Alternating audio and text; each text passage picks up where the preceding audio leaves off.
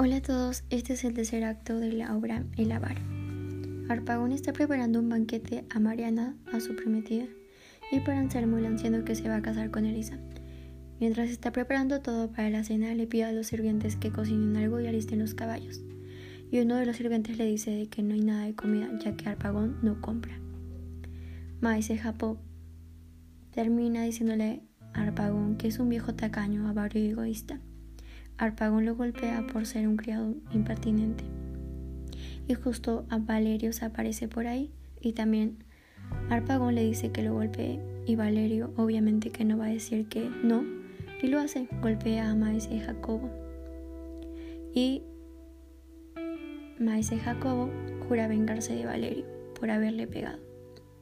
En ese momento aparece Mariana. La primera impresión que tiene Mariana acerca de Arpagón es que es un viejo senil y decrépito. Pero luego Mariana se encuentra con Cleanto y Cleanto le confiesa su amor hacia Mariana y Mariana le dice de que está comprometida y si no estuviera ya estaría con Cleanto.